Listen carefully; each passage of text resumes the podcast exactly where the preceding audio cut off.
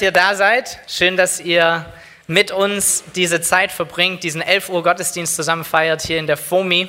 Es ist wunderbar und es ist ein schöner Tag, um hier zu sein, oder? Ähm, ihr kommt gerade alle, wir alle zusammen kommen aus, diesem, aus dieser schönen Weihnachtszeit heraus. Ich hoffe, ihr habt gute Weihnachtstage verbracht. Ihr wart im Kreis eurer Verwandten, der Familie, euren Liebsten, habt es genossen und ich hoffe, ihr hattet auch Zeit, um ein bisschen Ruhe zu haben. Ich glaube, Weihnachten ist immer so zwei Seiten. Man hat auf der einen Seite ein bisschen Ruhe und man hat auf der anderen Seite aber auch relativ viel, was irgendwie los ist. Man hat viel Termine, man hat irgendwie an jedem Tag irgendwas. Man hat vielleicht sogar Gäste bei sich zu Hause, da muss man irgendwas kochen und am besten irgendwas Festliches und irgendwas Tolles, was man vielleicht nicht jeden Tag kocht. Und dann muss man das Haus putzen, vielleicht auch die Ecken, die man sonst nicht putzt. Und man bereitet alles vor und hat irgendwie trotzdem so einen kleinen Vorweihnachtsstress und vielleicht auch die Tage an sich sind irgendwie durchgetaktet. Ich hoffe, dass ihr trotz all dem Trubel und all dem Drumherum tatsächlich Zeit gefunden habt, um still zu sein, um zu entspannen. Vielleicht so nach dem Essen, nach dem viel zu viel Essen, was auch irgendwie zu Weihnachten dazugehört, wo der Bauch schon irgendwie so ein bisschen rausgeguckt hat. Man hat so ein, so ein kleines ähm, Essensbaby schon im Bauch drin, man sieht schon die Umrisse. Und dann äh, kommt irgendwie noch irgendjemand mit einem ganz leckeren Nachtisch um die Ecke. Und man sagt natürlich nicht nein, sondern man isst es irgendwie auch noch. Und an Weihnachten ist Nachtisch sowieso erlaubt und alles ist gut. Und kannst so viel Zucker essen, wie du willst. Auch die Kinder haben Zucker gegessen bei uns, die sind alle irgendwie von den Wänden gesprungen und haben sich irgendwie abgeseilt und so. Ganz chaotisch gewesen, ähm, aber alles ist irgendwie erlaubt. Und dann vielleicht so in dieser Nachessenszeit hast du Zeit gefunden zur Ruhe, weil einfach nichts anderes ging. Bist irgendwie auf dem, auf dem Sofa dann gesessen und hast erstmal entspannt und musstest erstmal ein bisschen runterkommen und es langsam angehen lassen.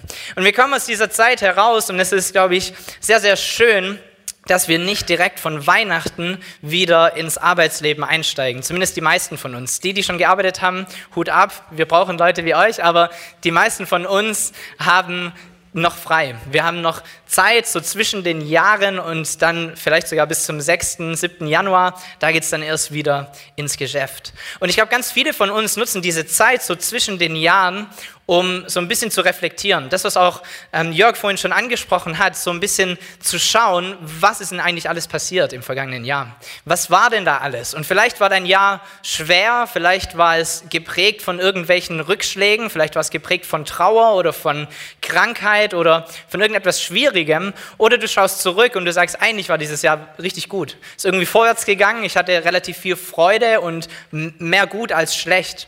Aber egal was es ist, ich hoffe, dass du diese Zeit wahrnimmst, um zu reflektieren und zurückzuschauen auf das, was war und hoffentlich zu einer Einsicht kommst, nämlich die, dass Gott konstant war in deinem Leben. Egal, ob es gut war oder ob es schlecht war, aber dass er bei dir war und dass er dich begleitet hat und dass er dich gesehen hat und dass er dich durchgetragen hat oder sich mit dir gefreut hat, wenn es dir gut gegangen ist. Das ist so meine Hoffnung für dich, wenn du zurückschaust auf dein letztes Jahr, dass du diese Konstanz durchgehend sehen kannst. Und ich glaube, manchmal brauchen wir das, wir brauchen diese Perspektive. Wenn wir in einer Situation drin sind, fällt es uns manchmal schwer, sie als Ganzes zu sehen. Wir sind irgendwie voreingenommen und wir, haben, wir sind mittendrin in dieser Situation und es ist irgendwie schwer, einen anderen Blickwinkel zu haben. Umso besser, das Jahr nochmal als Rückblick zu sehen, so am Ende des Jahres und einen anderen Blickwinkel auf verschiedene Situationen und auch Erfahrungen zu bekommen. Und ich glaube, das ist wichtig, dass wir das tun, dass wir reflektieren, dass wir zurückschauen. Und ich glaube, genauso wichtig ist auch, dass wir nach vorne schauen. Ähm, wenn du gut leben willst, ich glaube, brauchst du drei Dinge. Ich glaube, wir müssen wissen, wo wir herkommen, wir müssen wissen, wer wir sind und wir müssen wissen, wo wir hingehen. Wenn wir die drei Dinge haben in unserem Leben, wenn die drei Dinge geklärt sind, dann kann es vorwärts gehen, dann kann was vorangehen. Und das hoffe ich, dass es in deinem Leben so ist. Und wir wollen heute zusammen ein bisschen nach vorne schauen. Ich will predigen über die Jahreslosung 2019. Die Jahreslosung, die jedes Jahr ähm, entschieden wird von einem Komitee, ein ökumenisches Bibellesekomitee, das darüber entscheidet, was man denn für einen Vers nehmen könnte aus all diesen schönen Versen, die in der Bibel drinstehen. Und die haben dann jeder so eine Stimme und jeder macht einen Vorschlag und dann wird es auf zwei irgendwie runtergebrochen und man muss sich entscheiden, was wird jetzt die Jahreslosung für das kommende Jahr. Und die Jahreslosung für 2019 steht in den Psalmen und hat nur sechs Worte. Relativ klipp und klar, relativ kurz und knapp, aber steckt sehr viel drin. Die Losung heißt, Psalm 34, Vers 15, suche Frieden und jage ihm nach. Suche Frieden und jage ihm nach. Das ist die Losung für uns, für dieses nächste Jahr. Und ich wünsche mir, dass diese Jahreslosung mehr wird als nur irgendein Vers, den irgendjemand mal irgendwo ausgesucht hat, sondern dass diese Jahreslosung zu etwas Prophetischem wird in unserem Leben und dass wir uns diese Losung zur Hand nehmen und zu Herz nehmen und sagen, jawohl, das will ich leben nächstes Jahr.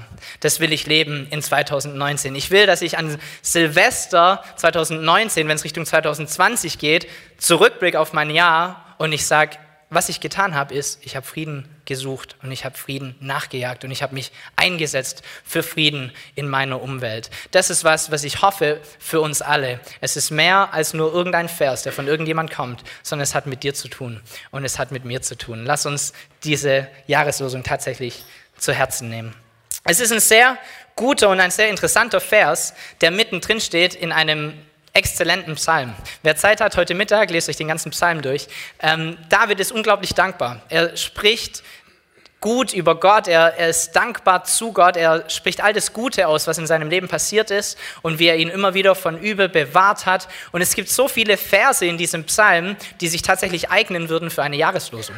Da stehen solche Sachen drin wie, ich werde dich immer preisen. Und da steht drin, erfahrt selbst und seht mit euren Augen, dass der Herr gütig ist. Ist doch auch eine gute Jahreslosung, oder? Da sind ganz, ganz viele Verse drin, die hier David raushaut, einer nach dem anderen, die alle sehr, sehr gut und sehr, sehr wichtig sind. Und dann kommt in Vers 12, kommt es zu einem Punkt, wo David interaktiv wird und die Leute um sich herum eine Frage stellt. Da steht, ihr jungen Leute, kommt und hört mir zu. Ich will euch sagen, was es heißt, in Ehrfurcht vor Gott zu leben. Wer von euch will Freude am Leben haben und wer hätte gern ein langes Leben, in dem es ihm gut geht? Mal kurz Handzeichen. Wer will Freude haben und wer hätte gern ein langes Leben, in dem es ihm gut geht? Ich glaube, es sind wir alle, oder? Und auch wahrscheinlich zur damaligen Zeit, als David dieses diese Frage formuliert hat, hat jeder irgendwie Ja und hier und bitte jetzt geschrien. Wir wollen genau das. Das ist genau das, was sich jeder wünscht und wo es irgendwie drauf ankommt. Es umfasst so viele verschiedene Bereiche unseres Lebens, schließt Gesundheit mit ein, schließt irgendwie Wohlstand mit ein, schließt ähm, Freude auch an der Arbeit und an unserem Alltag mit ein. Wir wollen genau das. Wir wollen Freude haben in unserem Leben und wir wollen gern ein langes Leben haben, aber nicht irgendwie ein langes Leben, wo wir geplagt sind von Krankheit und wo es uns irgendwie schlecht geht, sondern ein langes Leben, in dem es uns aber bitte noch gut geht. Das ist doch unser Wunsch, oder? Das ist das, wonach wir uns alle sehnen. Und David fragt diese Frage und er lässt sie nicht einfach so im, im Raum stehen, sondern er gibt eine Antwort drauf. Und da steht ab Vers 14, wenn das dein Wunsch ist, also unser aller Wunsch, ja, wenn das dein Wunsch ist, dann tu Folgendes. Erlaube deinem Mund keine böshaften Reden, verbiete deinen Lippen jedes betrügerische Wort, halte dich vom Bösen fern und tu Gutes, setz dich für den Frieden ein und dieses, verfolge dieses Ziel mit ganzer Kraft.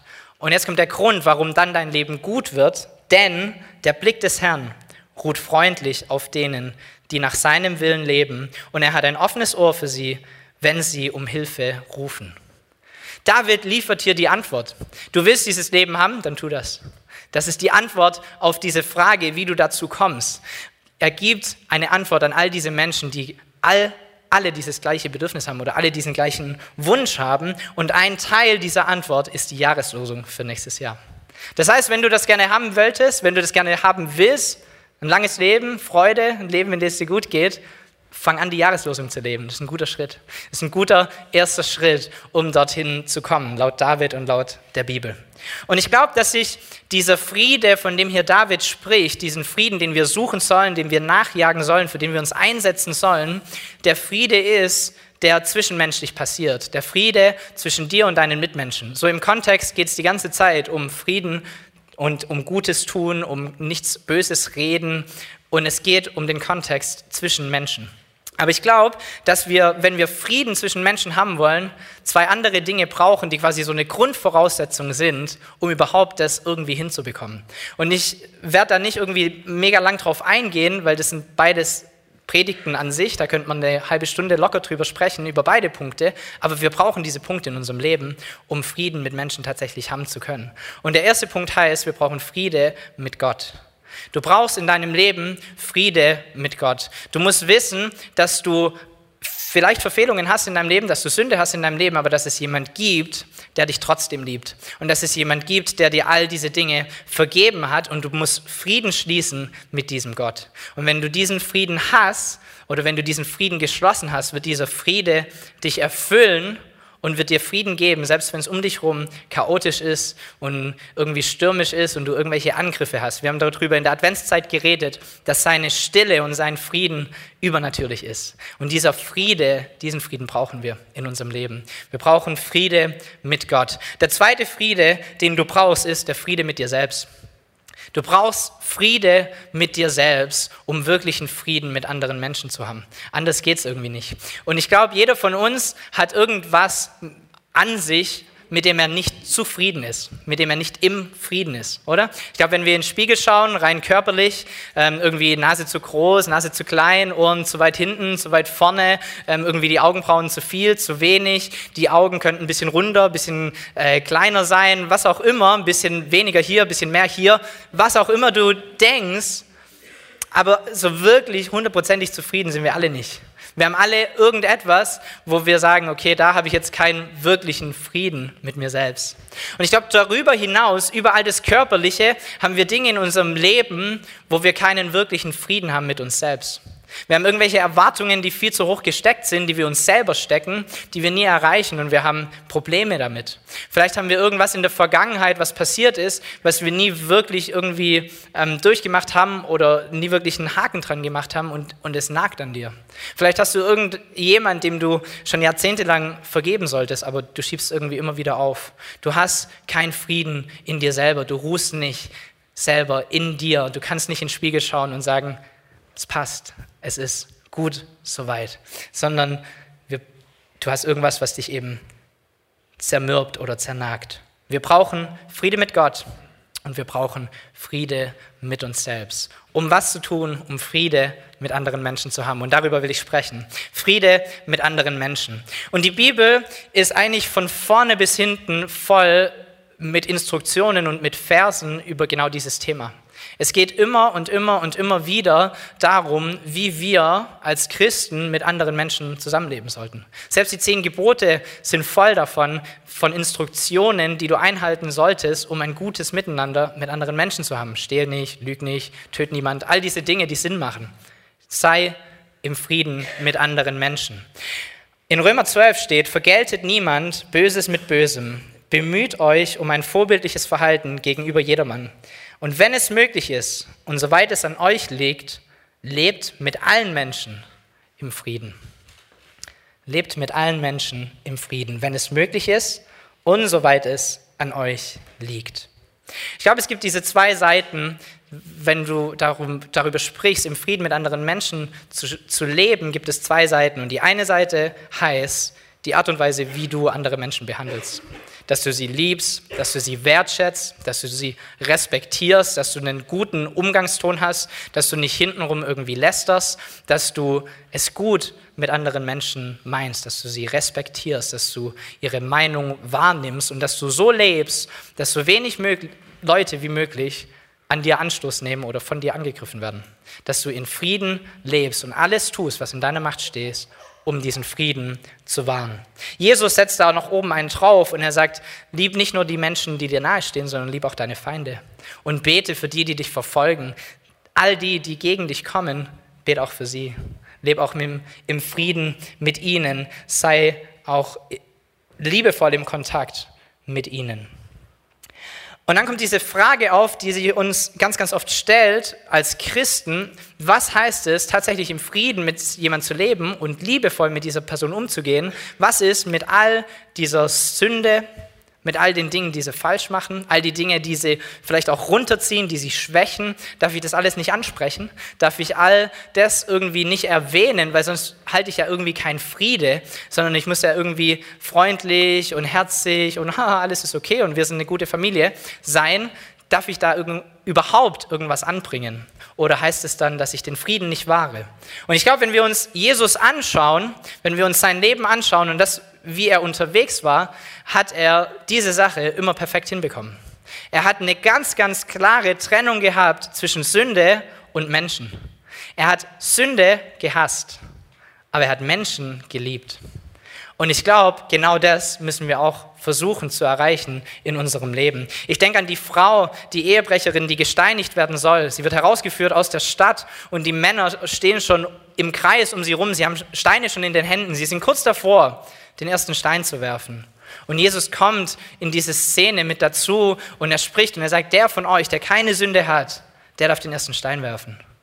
Und wir sehen, wie sich einer nach dem anderen umdreht und nach Hause geht. Und dann hat er diesen Moment mit dieser Frau, diese Frau kommt auf ihn zu, sie verdankt ihm alles, verdankt ihm das Leben, das ist ein zweiter Geburtstag für sie an diesem Tag. Und sie kommt auf ihn zu und er spricht mit ihr. Und er sagt, wenn dich hier niemand verurteilt hat, dann werde es ich auch nicht tun. Aber geh und sündige nicht mehr. Jesus liebt die Frau. Er vergibt ihr alles, was sie getan hat. Er erspart ihr das Leben aber er ist so klar mit seiner Botschaft, geh und sündige nicht mehr. Er kriegt es hin, diesen Transfer zu machen in seinem Leben. Ich denke daran, dass Jesus immer und immer wieder zu Hause ist bei irgendwelchen Zöllnern und Steuereintreibern, all den Leuten, die eigentlich bei jedem anderen unten durch sind. Und er geht zu ihnen nach Hause, er lässt sich einladen in ihr Haus, die größte Ehre, die man einem Mann in dieser Gegend und in dieser Zeit geben kann.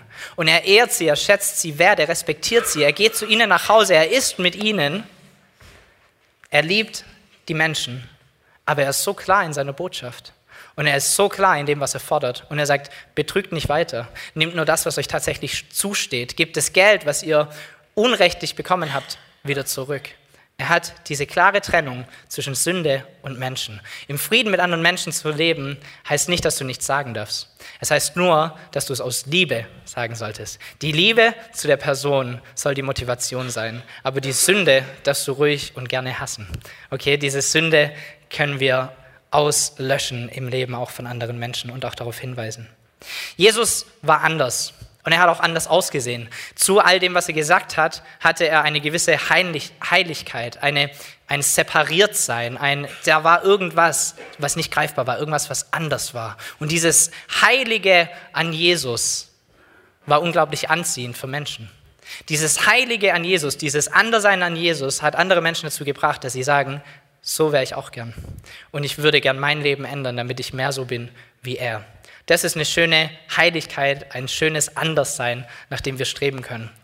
Was bei uns ganz oft so ist, in unserem Leben, wenn wir es uns anschauen, Menschen denken schon, dass Christen anders sind. Aber selten im Positiven, oder? Wir denken schon, die Welt denkt schon, ihr seid schon anders, aber ihr seid irgendwie ein bisschen seltsam. Ihr seid ein bisschen komisch. Ihr trefft euch und ihr haltet die Hände und klatscht und singt Kumbaya und was auch immer. Und irgendwie seid ihr ein bisschen seltsam. Ihr seid ein bisschen alltagsfremd und wenn ich ganz ehrlich bin, seid ihr auch ab und zu mal ein bisschen verurteilend. So, wir haben schon dieses Stigmata von, ihr seid anders, aber halt kein Gutes, sondern ein Schlechtes. Und ich glaube, dass wir, wenn wir in Frieden mit anderen Menschen leben wollen, in der Art und Weise, wie wir ihnen begegnen, sollten wir wertschätzend sein, aber wir dürfen ruhig dieses Anderssein auch haben. Wir dürfen das ruhig auch präsentieren. Menschen lieben, Sünde hassen. Das ist der Zwiespalt oder das Spannungsfeld, in dem wir uns bewegen. Liebe Menschen, behandle sie so, wie Jesus es tun würde. Versuche es, so weit du kannst, es zu tun. Dann warst du Frieden, dann suchst du Frieden in deiner direkten Umgebung. Und das bedeutet nicht, dass du über alles hinweg siehst, sondern dass du liebst, trotzdem, was sie falsch machen. Das ist ein großer Unterschied, den wir begreifen müssen. Die andere Seite von in Frieden mit anderen Menschen leben, Frieden wahren, Frieden suchen, ist die Seite, die uns wahrscheinlich noch viel schwerer fällt als die, über die wir gerade gesprochen haben. Nämlich die Seite, die dann passiert, wenn wir angegriffen sind. Wenn irgendjemand dich verletzt, wenn irgendjemand dein Innerstes berührt, deine Identität ankratzt, wenn er dein Stolz irgendwie mit Füßen tritt, wenn du derjenige bist, der unter Angriff ist, wie warst du dann Frieden? Das ist die Frage, die sich stellt. Und ganz, ganz oft kommt es vor, dass wir uns von irgendetwas vor den Kopf gestoßen fühlen, oder? Dass wir uns von irgendetwas angegriffen fühlen. Und in dieser heutigen Generation ist es fast schon so ein bisschen Mode. In unserem Land, aber in anderen Ländern noch viel, viel mehr. Amerika ist eine Katastrophe von dem, was ich sehen kann. Da ist immer irgendjemand von irgendwas irgendwie angegriffen. Finde ich mega stressig. Das ist wirklich schlimm, weil jeder alles irgendwie persönlich nimmt. Und da gibt es dieses Wort im Englischen, das heißt offended. Das ist so dieses Wort, das man in Deutsch gar nicht so richtig sagen kann, was es heißt, aber es trifft es so gut, was unser Leben manchmal auszeichnet. Angegriffen sein, sich persönlich verletzt zu fühlen, Anstoß zu nehmen an irgendeiner Sache. Und es geht so weit, dass wir jetzt irgendwie immer politisch korrekt sprechen müssen und irgendwelche neuen Phrasen und Wörter erfunden werden, nur damit niemand irgendwie angegriffen ist. Das ist ein großes Thema, aber äh, nicht für heute früh. Und die Bibel sagt, dass wir so leben sollen, dass erstens andere keinen Anschluss an uns nehmen und zweitens, dass wir keinen Anschluss nehmen an anderen. Dass wir, soweit es geht, uns da nicht angegriffen fühlen und uns nicht verletzt fühlen, sondern dass wir auch da irgendwie Frieden suchen. Und ich glaube, in dieser Situation ist es gar nicht so einfach. In dieser Situation ist es gar nicht so einfach, Frieden zu wahren und Frieden zu suchen. Wenn wir wieder nach, in die Bibel reinschauen, wenn wir wieder Jesus anschauen, sehen wir, dass er es wieder mal in Perfektion hinbekommen hat, oder? Er war der, der auch dann Frieden gewahrt hat, wenn ihn Leute aufs Übelste angegriffen und beleidigt haben. Er wird abgeführt von Soldaten, die ihn herausziehen, die ihn dann äh, bringen und er wird, er wird gerichtet, er wird angeklagt, er wird verspottet, er wird angespuckt, er wird geschlagen, er wird ausgepeitscht, er wird herausgebracht aus der Stadt, er wird hingeschlagen an ein Kreuz wie ein Verbrecher, obwohl er nichts falsch gemacht hat. Er wird weiterhin verspottet, ausgelacht. Seine Identität wird mehr als getroffen, mehr als nur angeknackst. Sein Stolz wird nicht nur ein bisschen verletzt, sondern es geht gegen alles, was er ist. Und er hängt am Kreuz und er schießt nicht irgendwie dagegen. Er geht nicht in einen Gegenangriff über, weil er gerade angegriffen ist, sondern er sagt, Vater, vergib ihnen, denn sie wissen nicht, was sie tun. Und er betet für diese Menschen. Wisst ihr, Jesus hat Frieden gewahrt, selbst wenn es ans Eingemachte ging. Jesus hat Frieden gewahrt, auch dann, wenn er persönlich angegriffen wurde und wenn er verletzt wurde. Er hat es irgendwie hinbekommen. Der einzige, die einzige Ausnahme, wenn er keinen Frieden wahrt, ist dann, wenn es um Gott und um seine Werte ging. Wir erinnern uns an diese Zeit im Tempel, als er Tische und Stühle umwirft und da Rambazamba macht und Leute raustreibt, weil die Menschen den Tempel zu etwas verwendet haben, für den sie es nicht verwenden sollten. Sie haben es zu einem Markt gemacht, haben Dinge verkauft und er treibt all diese Leute raus. Er wird, er wird wütend. Er wird tatsächlich wütend. Mit den religiösen Leitern, die eigentlich das Volk geistlich leiten sollten, uns besser wissen sollten, ist er sehr direkt, teilweise auch angreifend. Immer wenn es um etwas geht, was Gott angreift, dann ist Jesus auch angreifend. Dann ist er auch, reagiert er auf eine Art und Weise, die vielleicht nicht unbedingt als Friede abgestempelt werden kann. Und ich glaube, wir können das auf unser Leben übertragen und wir können uns eine Frage stellen, die ich mir seit ein paar Jahren immer dann stelle, wenn ich mich angegriffen fühle. Und diese Frage heißt, fühle ich mich angegriffen oder fühlt sich Jesus in mir angegriffen? Das ist eine sehr, sehr gute Frage, die du dir stellen kannst, wenn du einen Angriff hast und wenn du verletzt bist. Bin es ich, der verletzt ist, oder ist es Jesus in mir, der verletzt ist? Wenn es Jesus in dir ist, der verletzt ist, dann mach bitte den Mund auf. Dann reagier bitte, dann wehr dich bitte, dann tu was. Wenn du irgendeine Reportage anschaust über Sklavenhandel in Afrika und in dir brennt irgendwas und du bist wütend und du kannst es nicht zulassen, nicht mehr länger tolerieren, dann tu was.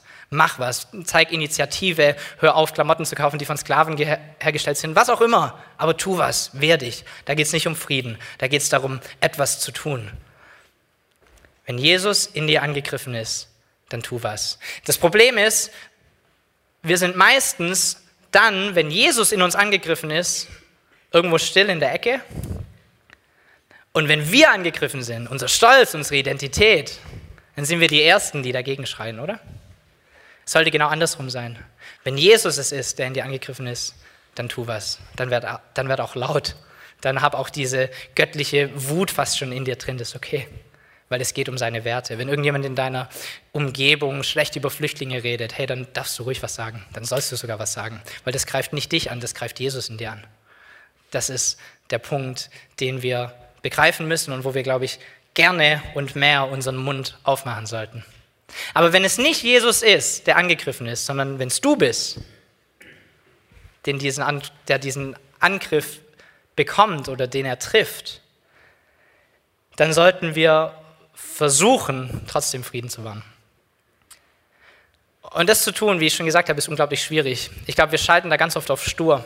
Wir schalten da auf, ja, nee, aber der hat es ja nicht nur einmal gemacht, sondern er hat es auch nicht nur dreimal gemacht, sondern er hat es fünf, sechs, sieben, achtmal gemacht. Und jetzt ist es das zehnte Mal, dass er mich wieder so behandelt und dass er mich wieder verletzt. Und weißt du, die anderen neun Male war ich schon immer derjenige, der den ersten Schritt wieder auf ihn zugemacht hat. Und irgendwann muss es ja doch auch mal begreifen und irgendwann kann ich doch auch mal erwarten, dass er mal einen Schritt auf mich zugeht. Ich muss doch nicht immer derjenige sein, der den ersten Schritt tut. Wenn wir der Bibel glauben, dann musst du es trotzdem sein. Suche Frieden und setz dich mit allem, was du bist, mit voller Kraft dafür ein. Das heißt auch beim elften Mal und auch beim zwölften Mal und auch beim dreizehnten Mal. Suche Frieden, selbst dann, wenn du angegriffen bist, selbst dann, wenn dich jemand trifft. Und ich glaube, etwas, was mir geholfen hat und was ich versucht zu leben in diesen letzten Jahren, was mir ganz bestimmt nicht immer gelingt, ähm, aber ich versuche es zu haben in meinem Leben, ist, wenn ich angegriffen bin von irgendwas, von irgendjemandem, von irgendeinem Wort, von irgendeiner Tat, was auch immer, und es ist tatsächlich ich, der verletzt bin, dann versuche ich mich darauf zu besinnen, dass jeder Streit und jede Angelegenheit, jedes Problem zwei Seiten hat. Ich glaube, wir kennen es, oder? Jedes Problem, jeder Streit hat zwei Seiten. Und ich versuche zu erkennen, dass der andere vielleicht nicht für 100% des Problems verantwortlich ist, so wie ich es bis dahin immer geglaubt habe. Weil wenn wir angegriffen sind, ist das Problem immer beim anderen. Richtig? Ist nie bei uns. Ist immer beim anderen. Und so versuche ich mich darauf zu besinnen, dass der andere vielleicht nur für 98% verantwortlich ist. Und nicht für zwei. Und weißt du, die 98 Prozent des anderen kannst du nicht ändern. Aber was wichtig ist, ist deine 2 Prozent zu erkennen und zu ihnen zu stehen. Zu deinen 2 Prozent, die du hast an Verantwortung in diesem Streit.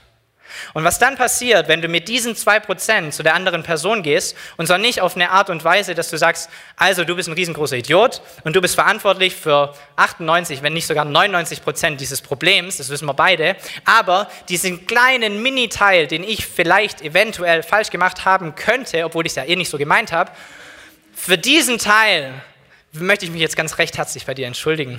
Und ich bin halt mal wieder die größere Person von uns beiden. Ich mache halt mal wieder den ersten Schritt ich komme halt mal wieder auf dich zu, weil du hättest ja eh nicht gebacken gekriegt. Bitte vergib mir. So läuft es nicht. So läuft es wahrscheinlich darauf hinaus, dass du eine Gewicht kriegst. Zu Recht. Aber wenn du mit diesen zwei Prozent zu der anderen Person hingehst und dich für diese zwei Prozent entschuldigst, als wäre es, wäre es das einzige Problem, das ihr habt. Als wäre es der einzige Grund des Streits passiert was Wunderbares. Es passieren so viele schöne Dinge. Zwei davon sind, erstens, es ebnet den Weg und es bereitet eine Atmosphäre, in der Vergebung, Offenheit, Anerkennen von Fehlern stattfinden kann. Deine Demut öffnet diesen Raum dafür.